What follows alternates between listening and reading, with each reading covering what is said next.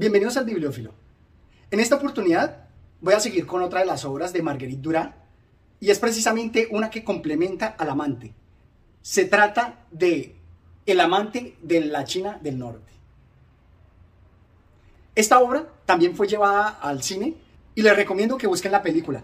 Es bastante entretenida, fogosa y poderosa en mostrar todo el erotismo.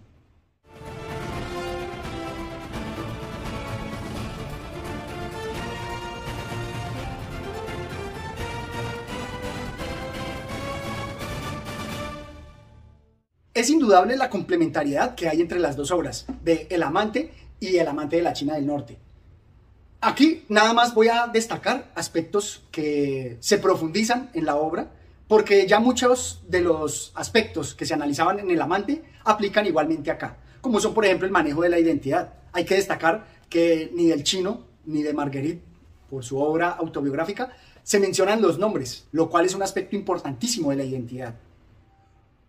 O tampoco el encuentro de los amantes, que nos invita a una reflexión del Mira si yo te querré de Luis Leante.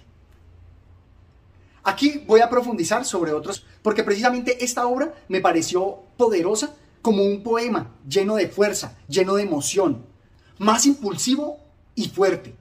Mientras que este resulta más como la explicación, como el detalle más racionalizado, todo lo que nos contó en, ese, en esa fuerza del poema. Y también un aspecto fundamental, y es que cuando se escribió esta obra, se enteró de la muerte de eh, su amante, del chino. Creo que eso también da carácter a las dos obras, porque en esta se nos presentaba más como la vida, o la eternidad, o la inmortalidad, mientras que en esta los sentimientos de muerte son mucho más poderosos. Veamos, por ejemplo, estos pasajes donde habla puntualmente de la muerte y se siente todo su peso. Hubiera querido poseerte, pero ya no siento ningún deseo por ti. Estoy muerto por ti. O también en este otro lado, la niña abrazaba a su madre. La madre ya no llora. Una muerta. La madre y la niña están abrazadas. La madre siempre sin verter lágrima. Muerta en vida.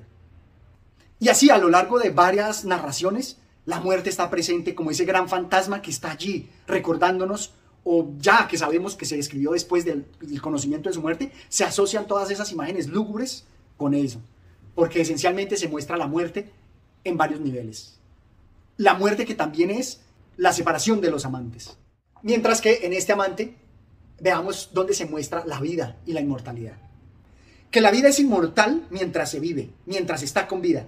Que la inmortalidad no es una cuestión de más o menos tiempo, que no es una cuestión de inmortalidad, que es una cuestión de otra cosa que permanece ignorada.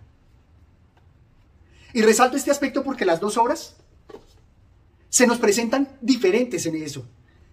Esta es más evocadora de la inmortalidad, de lo que representó su hermano, mientras que acá esa separación con el amante, esos sentimientos para con la madre están llenos de lo lúgubre, de la muerte que ronda, inclusive el suicidio que nos narra.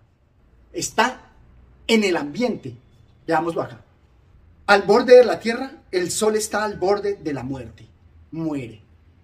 Como les decía, hasta en el ambiente se encuentra la muerte. Es un fantasma que envuelve todo el relato. También aquí, en las explicaciones y las reflexiones que se dan sobre esta obra, se encuentra otro elemento también poderoso, que al principio no lo noté, sí encontré varios niveles de amor y por eso lo reflejaba en el anterior video, pero acá se hicieron totalmente explícitos e inclusive me muestran la relación que tiene con Extramuros, donde se da también un amor erótico entre mujeres, en este caso, de las niñas que están en el internado. Veámoslo. Sí, la de ese nombre de cielo, Hélène Lagonel, conocida como la de Dalat. Ese otro amor suyo, de la niña jamás olvidado. Y es que nos presenta los diversos amores, también su amor fraternal con su hermano menor, el amor con su madre, con su compañera y con el amante, obviamente. Todos esos niveles de amor acá también se ven más claros, más explícitos. Y por eso me gusta tanto esta obra, que a diferencia, por ejemplo, de 50 sombras de Grey, que solo leí la primera, porque la verdad me pareció algo insulsa y cargada de erotismo vulgar, no como este, que es un erotismo cargado de existencia, de existencialismo yo les recomendaría a todos los lectores que se sintieron inclinados hacia las 50 sombras de Grey, que mejor lean estas obras, que son mucho más poderosas y más sinceras, porque ella es consciente de la esclavitud a la cual nos somete el amor. Veamos, por ejemplo, este pasaje. Ella se convierte en su objeto, solo para él secretamente prostituida, ya sin nombre, entregada como una cosa, una cosa solo por él robada, por él solo tomada, utilizada, penetrada, una cosa de pronto desconocida, una niña sin otra identidad que la de pertenecerle a él, de ser su bien, para él solo, sin palabras para nombrarlo, fundida en él, diluida en una generalidad también naciente, la mal nombrada desde el principio de los tiempos con otra palabra, la de indignidad. Me gusta porque este pasaje nos muestra los elementos a resaltar, como son la identidad y como son también esa entrega al amante, esa entrega de su ser, ese ofrecimiento.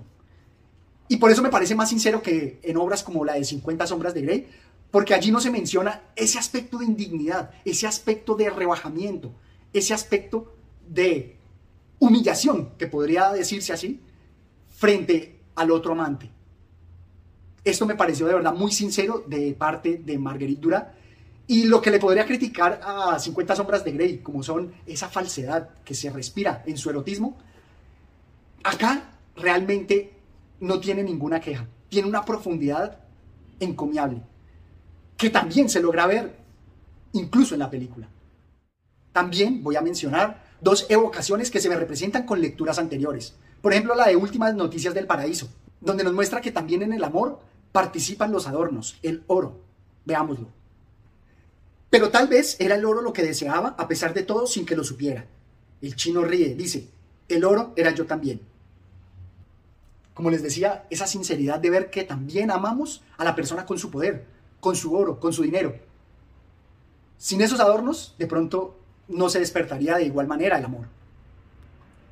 O también la otra evocación que se nos presenta con la obra de Kawabata, en un relato donde nos presentaba la importancia de las manos en el amor. Y aquí los símbolos también están presentes. Veámoslo. La acomoda, la mano dócil se deja. Y más adelante, la mano se detiene bruscamente. Ella abre los ojos y vuelve a cerrarlos. La mano se reanima. La mano es suave, nunca es brusca, de una discreción pareja, de una suavidad secular, de la piel, del alma. Me gusta mucho porque en Caguabata también veíamos que el ofrecerse, que el amor no solamente está presente en las zonas erógenas y en los genitales, también está en las manos. Y las manos nos van a mostrar mucho más erotismo que inclusive las partes pudendas. También resalto los aspectos que nos quiere mostrar con respecto a la discriminación, porque esta historia de amor, así como muchas, se nos muestran las diferencias por las clases sociales a las que pertenecen los amantes. Similar a lo que veíamos en El muchacho de Buen Temple, de Johnson. Y aquí lo vamos a ver en una escena ejemplificado de manera profunda. ¿Es porque está deshonrada por lo que su padre no quiere saber de matrimonio? El chino mira al hermano en silencio y dice sonriendo, no solo, también porque no es china. La madre dice, y porque es pobre. El chino sonríe como de un juego. Sí, y un poco joven, un poco demasiado joven también, pero eso es menos grave. En China los chinos aman también a las chicas muy jóvenes.